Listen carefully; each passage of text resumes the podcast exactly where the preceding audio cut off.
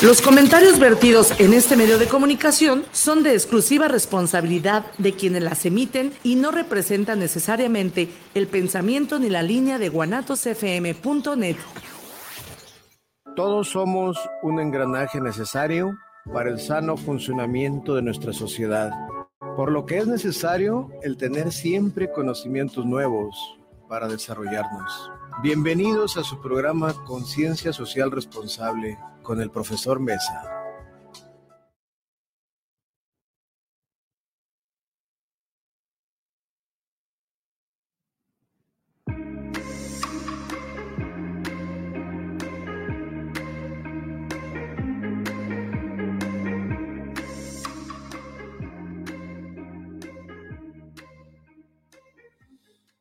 Amigos, amigos de esta bella perla tapatía? Muy buenas noches, noches ya del mes de diciembre, ya huele a Navidad por acá, le estamos transmitiendo desde los micrófonos de guanatosfm.net para todo nuestro hermoso estado, la República Mexicana y el mundo a través de nuestras maravillosas, como un personaje dice por allí, benditas redes sociales, la cual está transmitiendo en YouTube, en Facebook Live y Instagram, TikTok, por ahí en todas esas redes sociales donde nos escuchan. Enviamos un saludo cordial y afectuoso a esa maravillosa casa de estudios, la UI Internacional, Universidad Internacional de Plantel Calzada, no, hoy no más, Plantel 16 de septiembre y Avenida de la Paz. Yo soy el profesor Mesa, yo soy el criminólogo, hablándote a través de estos micrófonos de de guanatosfm.net. Y aquí empieza, amigas y amigos, un programa más, una emisión más de este proyecto que hemos iniciado a mediados de año, Conciencia Social Responsable. Y esta tarde, esta tarde, en los micrófonos y esta mesa se engalana nuevamente con personajes distinguidos, como siempre hemos traído a estos micrófonos y desarrollando temas de interés social cada, cada programa, cada emisión, siempre tratamos de compartir, de dejarle algo a esta sociedad eh, productivo, que le sirva para su día a día. Hoy está con nosotros Rosario Godín. ¿Cómo está, Rosario? Muy buenas noches. ¿Cómo estás? Buenas noches, maestro Mesa. Gracias. Mucho gusto por haberme invitado. Muchas gracias, Rosario, que estás aquí. Oficial. Buenas tardes. Nuevamente por acá, Sergio Pineda. ¿Cómo estás? Muy bien, ustedes, mando un abrazo a todos que están escuchando. Esperemos que estén, tengamos una audiencia muy nutrida el día de hoy, como siempre, como siempre hemos tenido programa tras programa. Bueno, déjenme hablarles un poquito de ella, de Rosario y del oficial. El oficial es, es miembro activo del C5 Guadalajara. Está una escuadra relativamente de aquí, de estas instalaciones. Y eh, Rosario Godín, pues ella es tanatóloga, es terapeuta, domicilio jericultista, ahora sí lo dije bien, jericultista, porque andaba acoplándole otras letras. Y ustedes se preguntarán, ¿qué cosa es eso? ¿Qué tan importante es conocer y saber de este tema? Este tema que tú dices, pues bueno, a un médico yo ya sé a qué voy. Voy a que restablezca mi salud. A un psicólogo igual. Voy a que restablezca la salud mental. Pero, ¿y a un tanatólogo, por qué buscarlo? ¿Por qué consultarlo? Y luego las grandes preguntas de oro, ¿no? ¿Es importante? ¿Existen tanatólogos? Y si existen, ¿por qué no los vemos? ¿Por qué no sabemos tocar esa puerta? Y luego, ¿a qué tipo de personas atiende? ¿Sí? Pues todas esas preguntas que seguramente les rondan en su cabecita, igual que a mí, hoy las vamos a des desglosar y vamos a encontrar las respuestas con nuestros invitados. Pues bueno, vamos entrando en materia a este maravilloso, maravilloso tema que nos traemos a la mesa. Eh, señora Rosario Godín, platíquenos, cuéntenos, ¿qué es lo que hace usted? Bueno, la tanatología es una disciplina científica encargada de entrar en el sentido y en el proceso de la muerte para sus ritos y significados, donde integra la persona como un ser biológico, psicológico, social y espiritual para vivir plenitud en busca de trascendencia.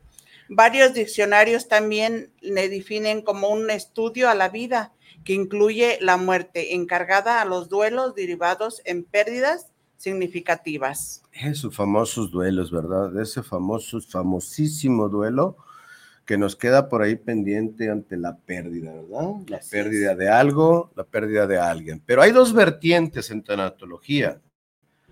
Hoy vamos a tocar una nada más por cuestión de espacio, por cuestión de tiempo.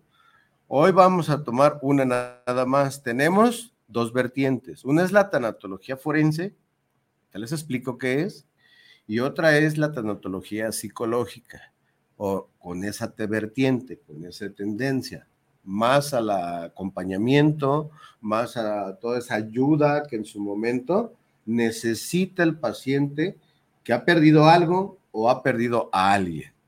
¿Por qué no vamos a tocar el tema hoy de tanatología forense? Cuando es igual de importante o no restamos mayor importancia. Es una, es una, es una rama de la tanatología, tanatología, perdón, que también nos lleva y nos conduce a atender algo y a alguien. Les explico así a grandes rasgos. Tanatología forense es una rama de la medicina forense, tal propiamente dicha, que se encarga del estudio de todo lo referente a la muerte y al cadáver. Ojo, muerte y cadáver. La tanatología psicológica no. Vamos a ver por qué. ¿Desde cuándo? Se preguntarán ustedes. ¿Desde cuándo empieza a trabajar la tanatología forense? Desde horas antes del deceso, hasta que el cadáver es convertido en elementos simples, es decir, hasta que empieza ¿qué? A desintegrarse, ¿no? ¿Cuál es la finalidad? Aportar recursos científicos y biológicos de, esta, de importancia en el área jurídica para un mejor, una mejor procuración de justicia y por ende una adecuada impartición de justicia también. ¿Qué temas se tocan en este rubro?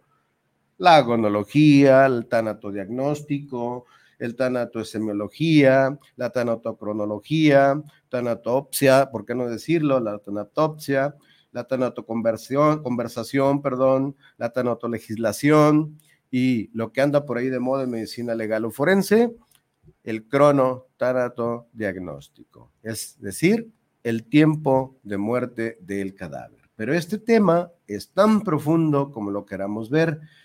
Quise hacer esta paréntesis para que entendieran de lo que vamos a hablar ahora, de otro tipo de tanatología. Van a decir ustedes, ¿están hablando de tanatología? ¿En serio? Si la tanatología es cadáver, sí, a veces. La forense pero la otra vertiente no. Y aquí es donde entramos en materia. Nos decía Rosario, la tanatología se enfoca a proporcionar el apoyo emocional. ¿A quién? Hacia las personas que han tenido una pérdida. Solamente a las personas que han perdido algo o que están a punto de perder algo. Así es, o, si, o a una mascota. O sea, la tanatología ya ahorita nos abarca todo lo que son pérdidas en trabajos, en, claro, en seres humanos y también en, en animales. ¿Por qué hace usted? ¿Por qué dedicarse a esto? Mm, me gusta, me gusta mucho esto, la, estudiar lo que es el proceso de la vida hacia todo ser viviente es algo que se lleva a la muerte. Entonces, me gusta mucho esta la palabra y simplemente ayudar a las personas que están en crisis. Ahí entramos los que somos tanatólogos. Personas en crisis. Personas en crisis. Que no se resignan. Así es. ¿Cuántas personas nos encontramos en la calle ante una pérdida de que a veces el policía tiene que hacer estas funciones, ¿no? estas funciones. Cuéntanos, por favor. Sí, fungir como, ahora sí, como un elemento en intervención en crisis en un evento donde se suscitó algún deceso de una persona. Llegan los familiares y se encuentran en el lugar de intervención totalmente escalofriante, lleno de sangre, lleno su familiar en una posición que nunca lo quisieron ver. Eso como que es algo que no lo sabes asimilar, entras en crisis y en la total te desconectas, no sabes ni cómo actuar. Yo les puedo decir, yo puedo actuar lo más sereno que pueda, pero a mí el día que me toque, espero que no me llegue a tocar, no sé cómo vaya a accionar, no sé si vaya... Y sobre todo la, la, la, sangre fría que debe tener un elemento policial, por un lado luchando con la víctima, ¿no? Por un lado luchando con la víctima, por otro tratando de contener la euforia de familiares que llegan, por otro lado contener a reporteros, televisoras que nada más eso van a robarse la nota, a robarse la nota y a ver quién saca la mejor foto, la mejor la mejor de, de, eso, ¿no? Lucrar, lucrar con imágenes de, ese tipo. Y la otra parte, con los causantes. Sí, totalmente. Y luego, pues, dar ahora sí que el, el sano respeto a la persona que está ahí en, en, ese momento, porque como bien lo dice, buscan lucrar con la mejor foto que podemos tener.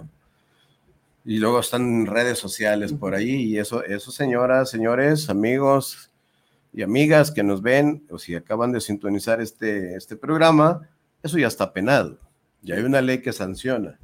Familiares identifican a esa persona subiendo una fotografía de su familiar oxiso, de su familiar caído, y pueden entrar en problemas legales. Pero eso es otra vertiente, señores. ¿Por qué consultar un tanatólogo, Rosario? Porque son personas que necesitan el apoyo para llegar a encontrarse a sí mismas en, ya están, que caen en depresión, trastornos en simplemente en su vida, ya no saben cómo, cómo manejar esa pérdida. Eh, para eso son, es necesario trabajar con tanatólogos que están especializados, que tienen ya todo, todo bien estudiado para poderlos ayudar porque a veces están en crisis y no piden ayuda, pero ya cuando nos llaman es que ellos quieren también salir adelante. Es que no se puede vivir así, la verdad. Yo pienso que eso es parte de un apego emocional, psicológico. Me ha pasado temas, he estado en el tema, lo decíamos fuera de micrófonos hace un momento, en el que tenemos un paciente, tenemos un familiar que ya no hay de otra, incluso ya se nos fue, incluso ya está y no nos resignamos a desconectarlo, a dar el sí, porque tenemos esa esperanza, esa fe del milagro. Y hay veces que no es así. así ¿Cómo encuentras a una persona así y cuál sería ahora sí que los primeros auxilios para una persona? Porque luego nos encontramos con gente que si bien tú sabes, el paciente ya tenía tiempo, trae un expediente clínico, trae una pérdida, ya sabes que en algún momento este, va a fallecer, pero aquel que se da cuenta repentinamente, dice, ¿cómo que le tocó si lo acabo de ver ayer, hace rato, hace un momento, desayunamos juntos? Yo creo que son diferentes. Claro, ahí es la negación, porque acuérdense que la, tanatología también se divide en cinco pasos, que es la negación. Así es. La depresión. Sí entonces, eh, hay varios pasos que tenemos que, ir mirando cómo está el paciente, que, en qué cuadro está, en negación, en ira, en negociación, en depresión o aceptación. Es, eso es lo que primero lo observamos, en qué paso va. Si es negación, hay que estar para escucharlo, nada más, porque está en una negación que aunque le hablemos, no va a entender. No va a entender. Entonces, aquí nada más, cuando él quiera expresarse, ahí estamos para escucharlo. Él, si está en ira, está muy enojado porque hay reclamaciones. Siempre vamos a reclamar porque a mí, porque no se llevó al vecino, pero simplemente porque están tan enojados. Si creen en Dios, siempre hay una reclamación con Dios y están enojados con Dios. Pero el, ya al entenderlo, para eso estamos nosotros, para hacerlos entender que es, es un proceso. La negociación, ahí ya es poner en orden sus ideas, que ya, bueno, ¿qué vamos a hacer? ¿Cómo le vamos a hacer? ¿Qué es lo que tenemos que hacer? Ya es otra cosa. Depresión, entran mucho en depresión cuando mm, pues no hayan qué hacer, no hayan cómo acomodar su vida Aceptación cuando ya es lo último que dicen, bueno, pues me tocó, bueno, pues mm, que descanse en paz, ya son otras palabras y también es otra situación. Qué barbaridad. Y me brinca mucho la última, aceptación del hecho. Sobre todo esa aceptación, ¿qué debe pasar para que te des cuenta y aceptes, ¿no? Te resignes, ya no está, ya se fue pero lo acabo de ver.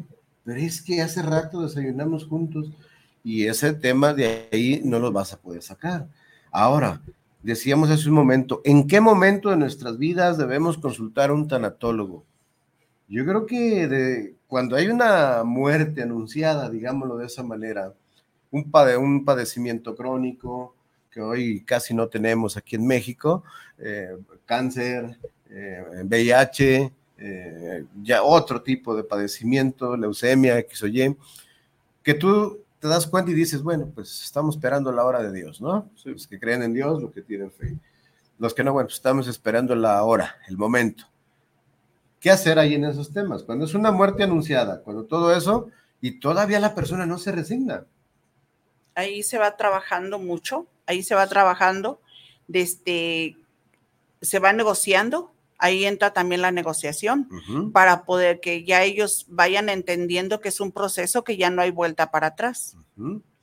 Ya no hay vuelta para atrás, pero me decía un compañero, amigo psicólogo, dice, existe una serie de apegos, una serie de apegos en los cuales la persona no se resigna, no se decide, no acepta que esa persona, su madre, su padre, su hijo, y no se diga un hijo. O sea, híjole, a me ha tocado presenciar algunos temas en ese aspecto en el que, pues, un padre, y caigo a la razón, yo también soy padre, pero ustedes no me dejarán mentir, de que un padre nunca va a estar preparado para enterrar a un hijo. O sea, y es ahí donde dices, ¿cómo? ¿Cómo es posible? O sea, a ver, tú, no, no, no, y la negación luego, luego, no, no, no, no, no es posible, no es posible, ¿cómo es cierto? A ver, llámale, búscalo, no es posible, no, señor, es que aquí estoy con el cuerpo, venga, aquí estoy con el cuerpo, lo estoy viendo, y todavía llega, no, no, no, no, este no es mi hijo, y ching, sí es. ya cuando lo abren, sí. Sí, por eso decimos la, la, negación y siempre lo va, y va a durar tiempo porque esto es un proceso, es un proceso y el tiempo es el que te va dando la pauta para poder estar en la brincar las etapas, porque siempre son cinco etapas.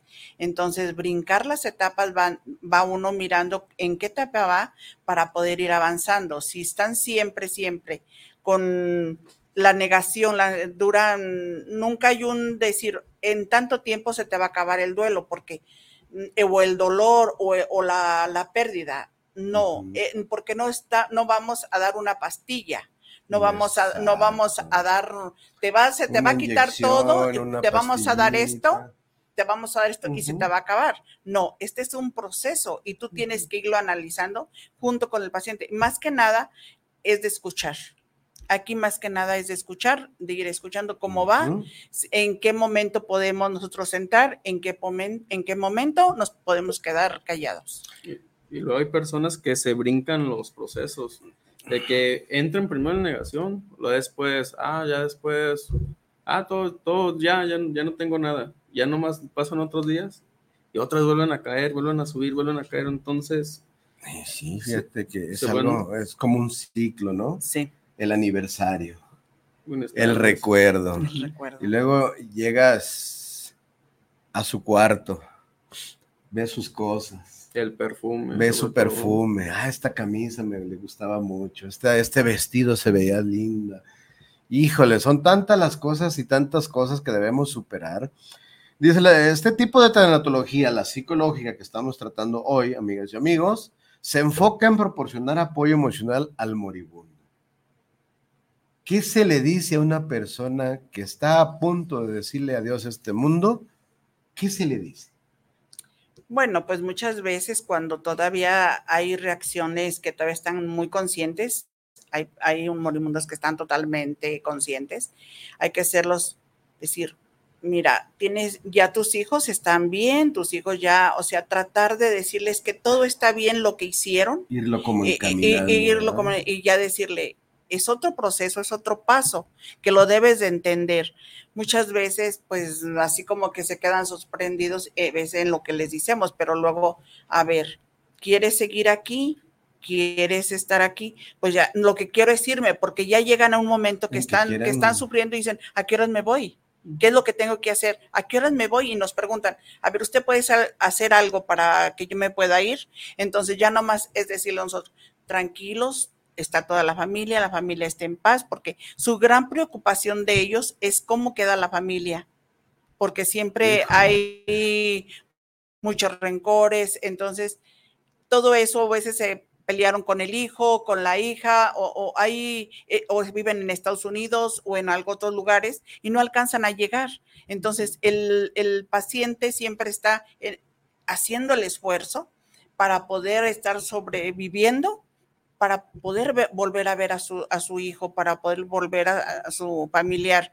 Y eso es muchas veces lo que, lo que hemos visto, porque realmente lo científico y su hora de partida no lo sabemos. Pues Entonces nada más nosotros estamos como un apoyo. Un apoyo para entrar como en esa resignación si es que no lo está. Así es. Yo, este, muchas de las veces hasta sacerdotes les llevan, pastores les llevan, este, no sé si eso ayude a encaminar o en la preagonía, lo que llamamos agonía y preagonía, este, pero era, es muy curioso, ¿qué se le puede decir a una persona con una enfermedad terminal a que se prepare para la trascendencia? Mm, pues no, no en esas palabras, pero sí este, ellos mismos lo piden, como le vuelvo a repetir, ellos mismos lo piden porque ya incluso nos dicen, ¿puede hacer algo para descolécteme, haga esto? No, pues es que todavía aquí en México todavía no hay nada de eso, ¿verdad? No, podemos caer en la eutanasia. Entonces, pero ¿qué se le puede decir?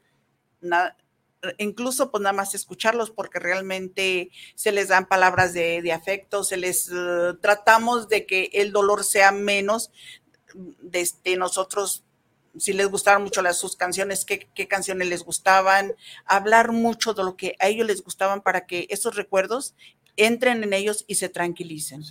Muchas veces la oración, o sea, si son católicos o desde, se tranquilizan mucho porque ellos mismos como saben que ya se van y saben que hay un ser superior y que entonces ellos hacen mucho la oración, eh, eh, quieren que hagamos mucho la oración. Ahora, hay muchos que ya están, ya, ya que están de este tipo coma, bueno, de, entra el familiar y se le vamos a traer el padre, pero ella nomás es para como un... El famoso santo óleo, ¿no? Eh, ya, nomás es como una, un tranquilizante para las personas, para los familiares, es decir, pero le hicimos todo porque vino el padre, entonces ya para ellos es como un calmante, para ellos, para ah, ellos. Pero realmente eh, a veces ya, ya el paciente ya ni cuenta se da lo que está pasando a su alrededor. Y sobre todo el perdón espiritual con los padres porque es lo que se busca cuando se tiene un sacerdote, el perdón espiritual para una trascendencia totalmente al más allá. Fíjense que, que, y la pregunta que nos surge, y vamos a filosofar un poquitín. La verdad es que, centrándonos en lo que acaba de decir eh, el señor Pinedo, ¿cómo es, ¿cómo es eso de que, de dónde venimos? ¿Y por qué cuando estamos en vida y nos portamos de una manera soberbia? Y me ha tocado casos, eh, Rosario y Pinedo, en el que están a punto de morir personas totalmente incrédulas, por no decir que ateas, porque hasta los mismísimos ateos dicen por ahí que creen en algo, en algo, que no le llaman Dios como nosotros, pero creen en algo. No me consta. Si alguien tiene algún comentario, pues hágalo con toda libertad. Pero esas personas escépticas de que existe un ser supremo, a que la mayoría, la colectividad le llama a Dios, y en el momento que están a punto de partir dicen, tráiganme un sacerdote, tráiganme un pastor. A ver, pues no te habías, no decías que no existía. O sea, como que en ese momento que sientes que, el, que eso que llamamos alma se te está desprendiendo, estás abandonando este mundo, este, este estadía en este mundo, como que te orilla esa parte. Así es. Pero, ¿cuál es? ¿Por qué? Y luego, ¿a dónde vamos? Algo desconocido. Es el gran misterio. Y ha de estar bien, como decimos en México, amigas y amigos, ha de estar bien chido, porque nadie vuelve. No, Nadie vuelve. no conozco a nadie que ha regresado. No, dicen por ahí que sí han regresado, pero no. ¿Cuál es su...? Ah, perdón. Este, volviendo al tema del sacerdote, es que Bueno, si están, si son de este católicos, es, muy bonito porque ya para ellos, de bueno, dicen, ya le arrimé el sacerdote y, le dio la oportunidad eh, a la familia, si si el paciente ya no está consciente, pero el familiar se siente muy tranquilo y yo los veo con otra expresión, que ya cuando el familiar muere, ellos se quedan muy tranquilos, muy contentos porque hicieron todo lo que tenían que hacer en ese proceso. En el caso de los familiares. Sí, en el caso de los familiares, claro. Y pues muchas veces también el paciente se tranquiliza, porque hay veces que me ha tocado ya despedir varias personas y veces em, em, empiezan desde siempre, me bendito Dios, todavía ahorita me ha tocado mucho que creen mucho en la religión católica, entonces este, empezamos a hacer oración y hay una tranquilidad. No, no sé qué, qué es lo que todavía no entiendo, pero ese está el paciente, pero sí muy inquieto, desconcentrado. Eh, eh, desde sus signos vitales bajando y empezamos a hacer la oración y empiezan a tranquilizarse, a tranquilizarse, pero hermoso, hermoso. Y en ese, en ese rato que se tranquilizan, desprenden. Desprenden. Así es. Qué barbaridad, que decía por ahí algo, este es un chiste, amigas y amigos. Sigue, sí, perdón, siendo un misterio. Un cardiólogo, por ejemplo, estaba dialogando con un neurólogo si yo he operado tantos corazones y nunca he visto un sentimiento. ¿Verdad existe? Si yo también, dice el neurólogo, he operado mucho cerebro, mucho encéfalo, y nunca he visto un pensamiento. Pero ahí están. Eso que nosotros llamamos alma, espíritu. ¿A dónde se va? La gran incógnita. ¿Por qué hay que ayudar a esas personas? Es un acompañamiento técnico que tanto la persona que se va como los que se quedan asimilan esos momentos tan difíciles de la mejor manera posible. ¿No le ha tocado a usted a alguien que de plano se aferre al cuerpo? Sí. ¿Y qué hacer, qué hacer en ese tema? Desde aquí lo que se aferran es mucho a sus apegos de lo que tienen.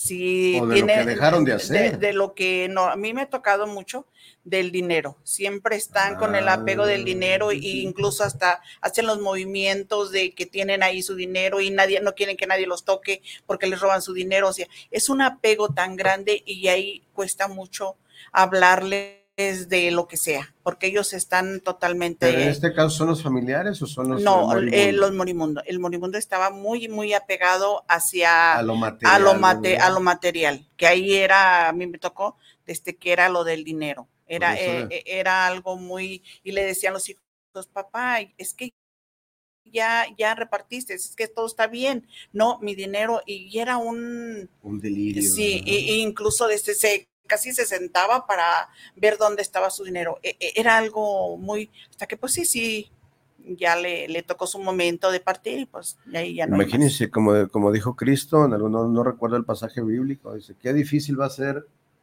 a los ricos entrar en el reino de los cielos. Ese desprendimiento de lo material, de lo, todo lo que aquí tuvieron, que de nada les sirvió, de nada les sirvió, pero es otro tema.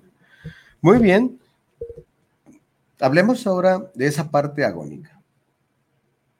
¿Le ha tocado a usted encontrarse con personas en un estado que llamamos agonía o preagonía?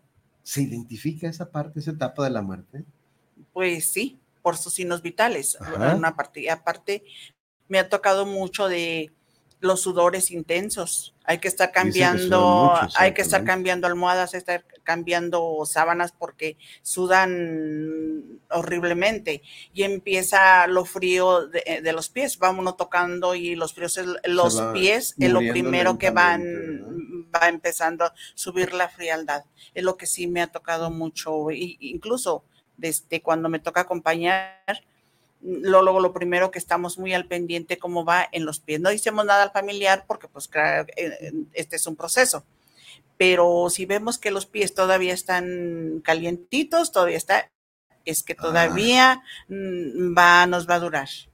Pero cuando empieza ya a, desenfriarse y empieza, y empieza este, a, sonar las flemas que se nos sueltan, es el Mm, desprendimiento, si es el desprendimiento del cuerpo que va soltando, que ya no tiene ninguna fuerza para detener, va soltando las flemas, las flemas y es un ruido que se hace, que, que muchas veces dicen, ay, e- es que no recuerdo el nombre, cómo se les el, no, el Ronca. eh, que ronca y la flema ahí anda, y aunque le hagan lo que le hagan, la flema ahí anda. ¿Por qué? Porque ya, es, ya se está desprendiendo, la, el, el cuerpo ya por dentro ya está desprendiendo, y es la flema que traemos ahí brincando. Ah, y la misma flema que, se- que seguramente este, evita su respiración, ¿no? En algún momento. En un momento, pero eso ya es normal. Eso ya ya cuando es escuchamos normal. esa flema es porque también ya, y los sudores muy intensos. Fíjense que, que, que el concepto de agonía. Bien por las personas que les toca esta fase, ¿no? Que tienes chance en algún momento de despedirte, de hablar con alguien, si estás lúcido en el tema de la, de la agonía lúcida, por ejemplo. Pero lo significado de la, la palabra me llama la atención, que es una lucha. Es una lucha y tú te preguntarás, ¿lucha contra quién o qué? Pues es una lucha entre la vida y la muerte. Eros o tanatos, que decían los griegos. Eros o tanatos. Eh, entre la lucha entre la vida y la muerte. Es decir, es la etapa agónica, la antesala a ir dejando este plano terrenal. Se lleva a cabo en una etapa previa al deceso, el último matiz de la vida. Por eso, recomendaciones, así, está muy pronto para dar recomendaciones, pero sí, si nosotros vemos a un paciente en, este, en esta fase, ¿qué tenemos que hacer? Hablar a los familiares, concientizar a los familiares. Claro que sí, porque Sí, deben de estar al pendiente. Simplemente nos damos cuenta en su oxígeno. También su oxígeno siempre, siempre va a bajar niveles muy bajos. Desde su corazón empieza ya también a su nivel bajo. To- todos sus mm, signos vitales van bajando. Entonces, por más que hagamos y por más que ya sus signos vitales va bajando. Pero aquí lo, lo que nos marca mucho es su oxígeno. ¿No le ha pasado a usted que tenemos de repente un falso diagnóstico de agonía? Sí. Sí, ¿verdad? Sí, siempre hay momentos de que ellos al rato ya son ¿Y lúcidos. quién se equivoca? Los médicos, me imagino. O Es que siempre hay un momento que te, que ya cuando están en agonía y de repente, pum, se alivian y, se, y ya eh, tenemos el dicho, o no sé si esté bien dicho, de este, tenemos, dice, ah, es que se va a aliviar para morir. La famosa euforia de la muerte. Así está conocida esta parte en, la, en el tipo de agonía lúcida. Se le llama así en medicina legal la euforia de la muerte.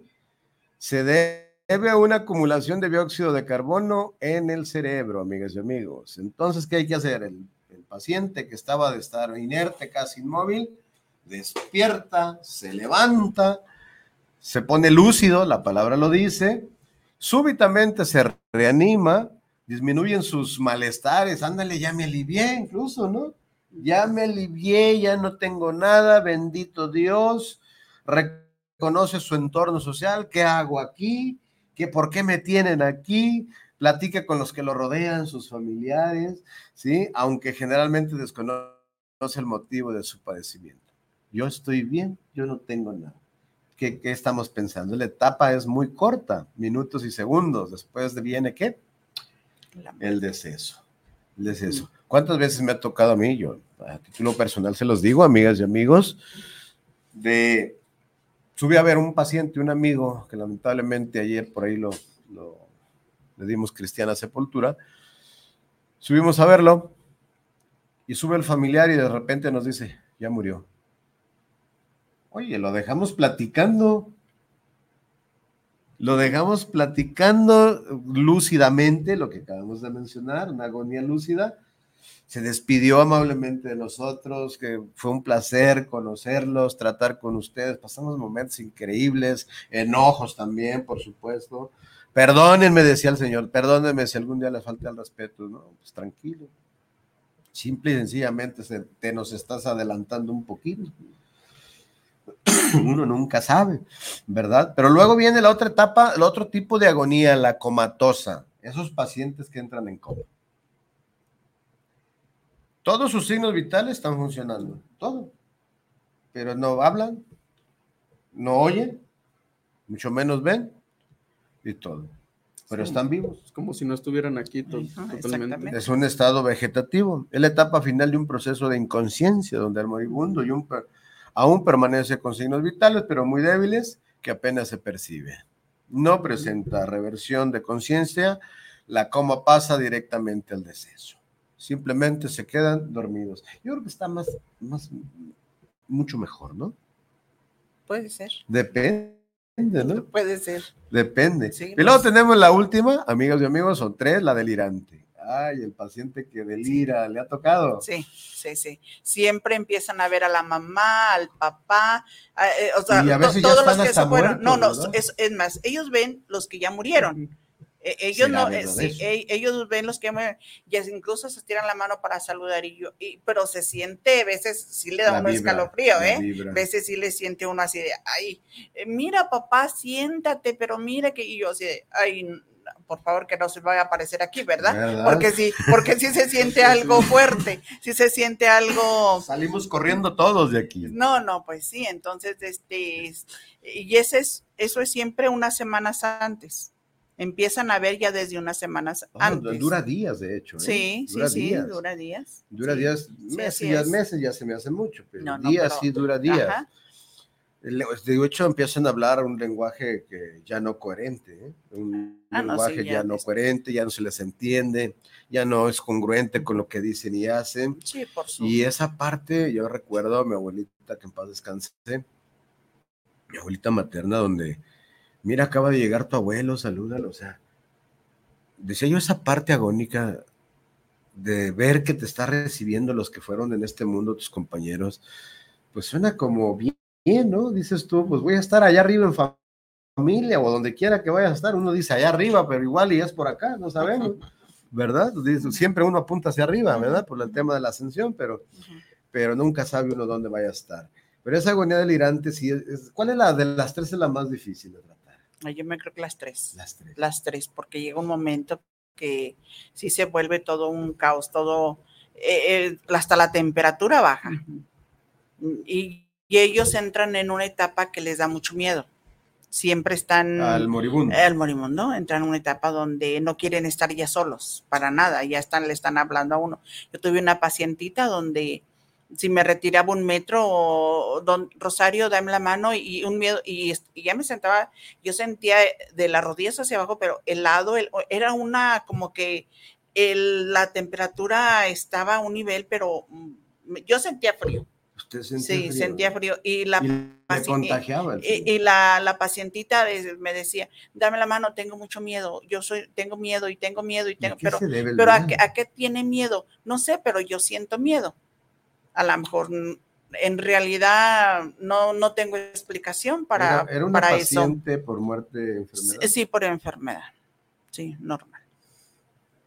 Entonces, ahí está, eh, o sea, son procesos que todavía no podemos entender, ni a lo mejor ni la ciencia eh, alcanza a explicar alcanza a día, ¿no? explicar todo Igual esto si tuviéramos un que nos ha sacerdote aquí, seguramente Mm. nos estuviera Bueno, diciendo desde el punto de la vista de la fe, de la fe Ujú. cristiana, qué es, por qué, por qué pasa esto. Cada quien tenía el derecho de creer o no creer, pero sí es muy interesante, fíjese lo que nos acaba de mencionar, cómo, cómo tener ese miedo a enfrentarse a un mundo que no conoce. Pero ojo, se supone que de allá venimos. ¿O a dónde nos va? ¿A dónde se va? ¿Quién la está esperando como para que tenga miedo, verdad?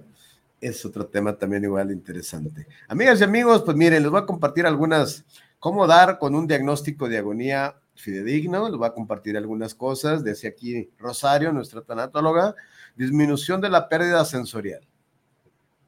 O sea, la vista, el, oído, el tacto, el olfato, es un síntoma de que estás en una agonía, entrando en agonía o preagonía. Movimientos involuntarios de los miembros superiores. ¿Le ha tocado ver a pacientes en, este- en ese estado que mueven los brazos, están des- Sí. desorientados, sí. de repente se espantan moscas, de repente eh, insectos, no sé, muy parte de la agonía. Así es. Y cómo abordar a los familiares, ¿no? Qué trabajo tan interesante, Rosario, ¿eh? Sí, sí, sí. Desde ahí, eh, pero ellos este, dicen, pues no se dan cuenta que su familiar está entrando en agonía porque ya está desvariando, que, que ellos sienten que les pica, que traen algo en las manos, que, le, que traen arañas, que, o sea, siempre lo, lo manifiestan de esa manera.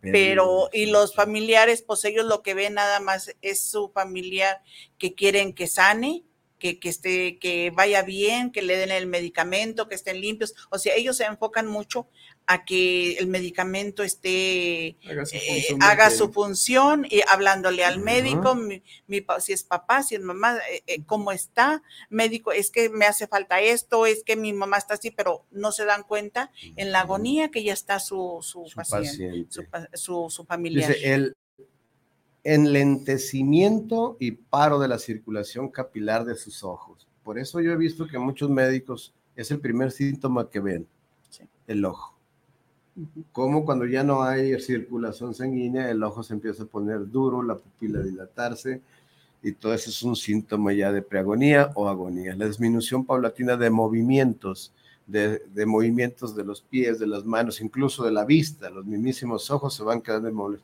Y otro, lo que decíamos eso se llama roncus agónico. Eh, eso, e, era lo que me... El roncus agónico, eso de que, oye, como que le ronca el, trae una flema ahí. ¿verdad? trae ahí? Pues es el desprendimiento de flemas, ¿verdad? Sí, era que decía. Respiración de Cheyenne Stalkers en ocasiones con sus manos. Respiración que, ah, disminución de la respiración. Es lo que le va, bajando, y el oxígeno va bajando. Su exófago ya, no, no va oxigenando. Y luego la hipotermia. Así es. La hipotermia, que es el, la parte, la pérdida de la temperatura corporal la deshidratación por los sudores que usted mencionaba, ¿no? Hace unos momentos. Arritmias, ¿qué es la arritmia?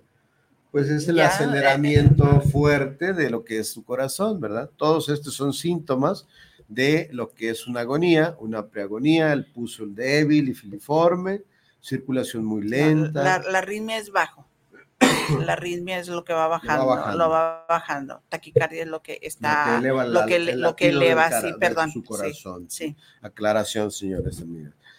Edema cerebral, estado de coma, pérdida paulatina de la conciencia, de un momento a otro. Pues estos son, amigas y amigos, algunas recomendaciones. Si llegase usted a estar en este momento con un paciente de esta naturaleza, en un estado crítico de su salud en el cual pues ya no existe otro remedio que la que partir hacia una vida mejor. Pensamos siempre que es mejor, no lo sabemos, no lo sabemos, pero yo creo que sí, nadie vuelve, ¿verdad?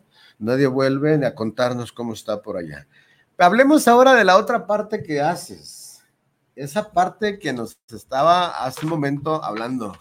La jericultura o jericultista. No, jericultista. Jericultista. ¿Qué es eso de jericultista? ¿Cómo se la se, ¿Cómo? Cuéntanos aquí, por favor. Bueno, es simplemente al cuidado del paciente, desde, desde su alimentación, de su medicamento. Es totalmente como enfermería.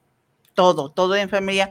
Pero acá nosotros somos calidez somos del apapacho, somos de, estarle siempre hablando bien, tratándola así con mucho amor, somos así como con mucha calidez, somos calidez. Entonces estaríamos hablando el trato con personas mayores. Claro, eso, eh, eh, eh, por eso es gericultista, el cuidado del anciano, enfermo o sano. O sea, para eso estamos este, preparadas y, escucharlos porque tienen sus historias. E, ellos lo que les hace mucha falta. Son unas enciclopedias. Eh, ellos cuando este, estamos ahí, ellos lo que quieren es platicar, es contar eso, todo lo que fue, hicieron en su vida. y, ahí entra luego también el familiar, pues claro, casi nosotros hacemos parte de la familia, porque estamos totalmente veces 12 horas, veces 24 horas. Entonces, este... bastante, ¿no? Pues según si te gusta tu trabajo. No, bueno, sí. Mm, sí, sí es desgastante, pero al mismo tiempo, pues te das tus momentos para poder descansar. Si la persona este, está en cama, mm, puedes descansar un rato, si no, pero e, es algo bueno, a mí me encanta. Entonces, para mí puedo pasar horas, días, incluso paso días, eh, más de 24 horas y mm, me, me gusta lo que hago. ¿Dónde estás trabajando ahorita? En, este particular, estoy, sí, ahorita tengo una señora de Alzheimer y tengo una que está, eh, ahorita ella no, tiene 87 años y no toma ni siquiera paracetamol. Entonces, bien lúcida. Sí, totalmente. Son las que menos trabajo quiero pensar que dan.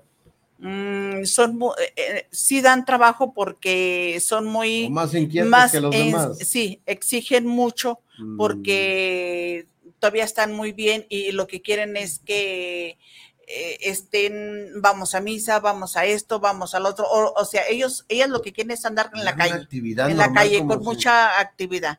Eso es lo que es gericultista, siempre estar nosotros al pendiente del medicamento, signos vitales, o sea, todo lo que lleva una enfermería. Qué barbaridad, qué labor tan noble, la verdad, porque hemos notado ahorita, por ejemplo, la UAPI, la Unidad Asistencial para Indigentes, pues está llena de este tipo de personas. No sé si la conozcan, la UAPI, donde, perdón, donde este, está llena, llena precisamente de personas de la tercera edad que lastimosamente familiares, hijos, hijos, si se les puede llamar hijos, van y los abandonan a las afueras, allí a las afueras de la UAPI, y me ha tocado hablar con trabajadoras sociales. A Teresita le mando un saludo si algún día ve este programa, este video. Eh, Teresita hace una labor muy noble ahí. Eh, me decía en, alguno de sus, de las charlas que tuvimos, eh, me los he encontrado aquí afuera, dice, llorando sentados, que vienen y ni siquiera, nos los, ni siquiera nos tocan para que se los recibamos.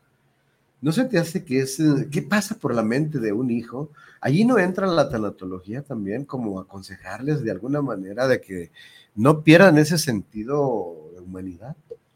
Pues sí pudiera entrar, pero realmente todavía no, tienen esa cultura, porque simplemente no hay cultura para, para entender esa fase de, de que todos vamos a llegar a ese punto de, ancianos, pero realmente ya los hijos lo que quieren es deshacerse porque nos, nos, volvemos ya como un estorbo porque somos exigentes, porque somos, desde ya no controlamos mm, muchas cosas, ya simplemente al comer, simplemente una vez me tocó cuidar una, una persona y nos llevaban a comer, entonces estaba con los hijos y, y la señora pues ya no coordinaba mucho, entonces se saca su, la dentadura y, el hijo lo que hace, no volvemos a traerla al restaurante. Jamás volvimos al restaurante, comía, eh, le llevaban comida, pero a la casa. Nada más, ese fue todo el motivo para, entonces no estamos, con, no somos conscientes de que son nuestros papás, de que necesitan nuestros cuidados, de que al rato nosotros vamos a ser nosotros los que estemos en ese plan. Aparte, los hijos es lo que están mirando. Si tú llevas a tu papá y tu hijo te está mirando lo que le estás haciendo, al rato ese es como una... Tu espejo. Tu espejo que al rato te va a decir, bueno, yo lo que vi que tú nunca cuidas es a tu papá. Yo vi que nunca atendías a tu papá, nunca tenías tiempo para él. Pero, sin embargo, este, es algo que, que no tenemos esa cultura fija. Simplemente para nuestros ancianitos no tenemos cultura. Vemos un ancianito en la calle y nunca nos preocupamos por si va a pasar para poderlo ayudar. Mm, como, ¿qué necesita? No, nada, nada, nada. No tenemos nada de cultura para, para los ancianitos. y nos hace falta mucho ser conscientes de que ellos eh, este, necesitan. Día, tuvieron nuestra edad algún día tuvieron nuestros años, nuestra juventud que hoy tenemos nosotros. Y que si Dios nos lo permite, pues llegaremos igual a, a ellos, a su edad, y tenemos que pagar todos esos desvajes, vejaciones que hemos hecho, ¿no? Sí, y es lo que le digo, no, no tenemos todavía esa cultura porque en sí no hay programas que digan a ver, bien plantados, que nos hagan conscientes de lo que nuestros papás, nuestros familiares ancianos necesitan, no necesitan. Están los asilos llenos y con y casi la mayoría va uno, yo hice un trabajo social ahí, en un asilo y son unas personas que traen mucho que dar, pero al mismo tiempo los hijos mm, van apagando, van a van orillándolos, arrumbándolos como un juguete viejo, ¿no? Así tú ya, es. Tú ya viviste, déjanos a nosotros y como ya no me aportas nada, ya no me das nada. No, incluso desde van a cobrar la pensión del familiar, pero van y la sacan a la persona. Yo me di cuenta, van y sacan a la persona y luego ya este, van y cobran y lo van y la llevan. Y, me, una vez me, me dio mucha tristeza porque le digo, ¿comió? No, es que mi hija tenía mucha prisa. Le digo, ¿y su dinero? No, pues es que ella tiene que pagar colegiaturas. Entonces, le, les, nomás para que vea cómo están los asilos, con cuánta tristeza hay cada, cada persona. Cada persona trae una historia muy triste, muy triste que... Y, ahí, ahí nos quedamos nada más, porque no podemos hacer más. Híjole, pero esa persona si alguien la denuncia, está cometiendo un delito. Pocas palabras, está abusando, está robando. Así, está robando a su Así es, pero era una, era una señora.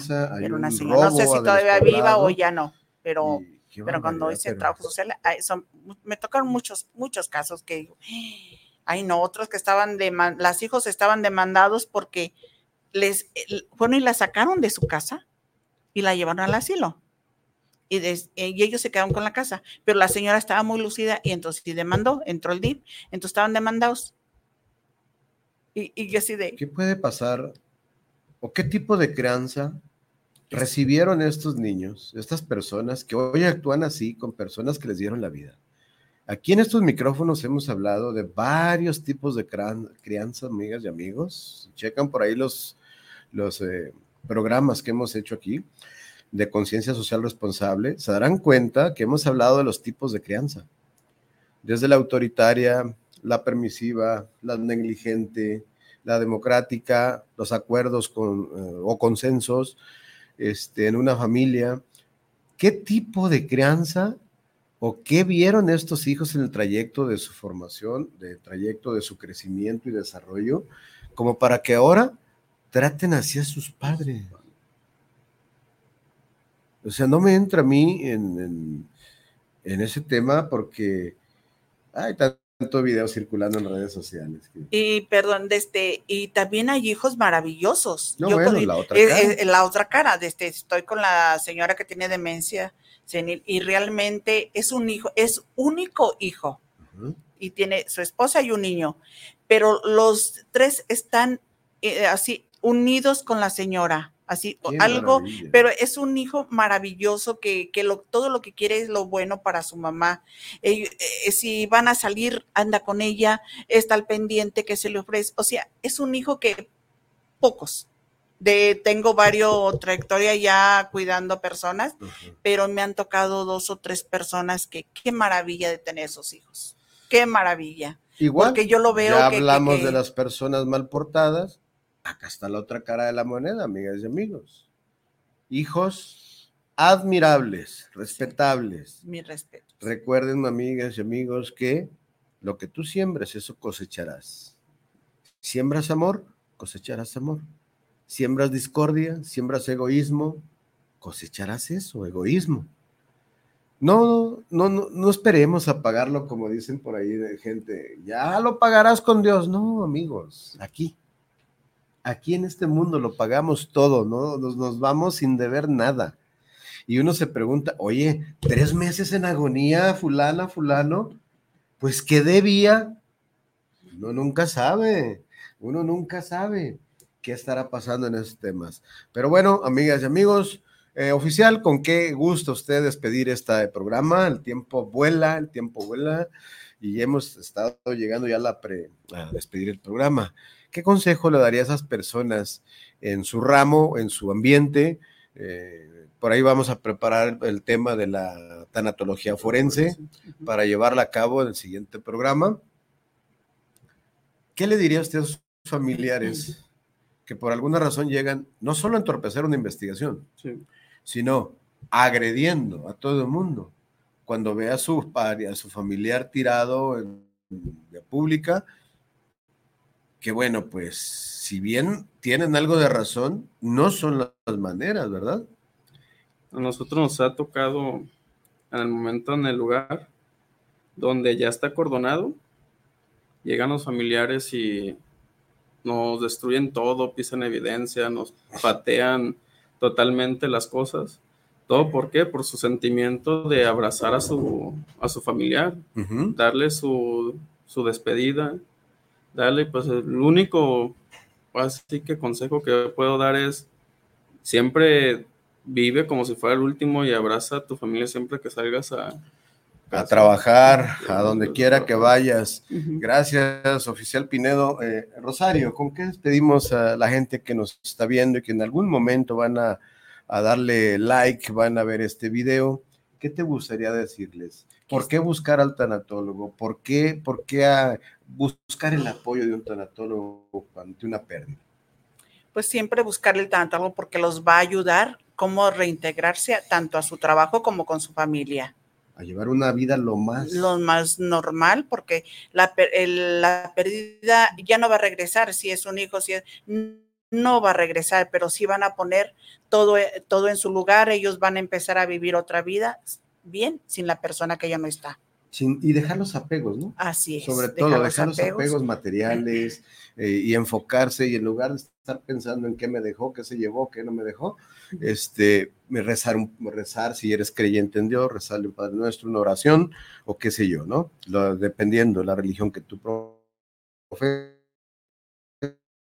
si es que lo haces y si no, bueno, pues no dañar. Amigas y amigos, pues aquí terminamos una misión más de conciencia social responsable, este tema que de repente tratarlo, sí, sí, sí, de repente nos cuesta. Muchos decimos, sí, correír, muerte, todo el tiempo mientras no nos llegue a nosotros. Por eso yo siempre les digo, apoyo, señores, apoyo profesional de un tanatólogo en esta parte. Un acompañamiento profesional nunca está de más. Nos vemos en la próxima, amigos. Buenas noches.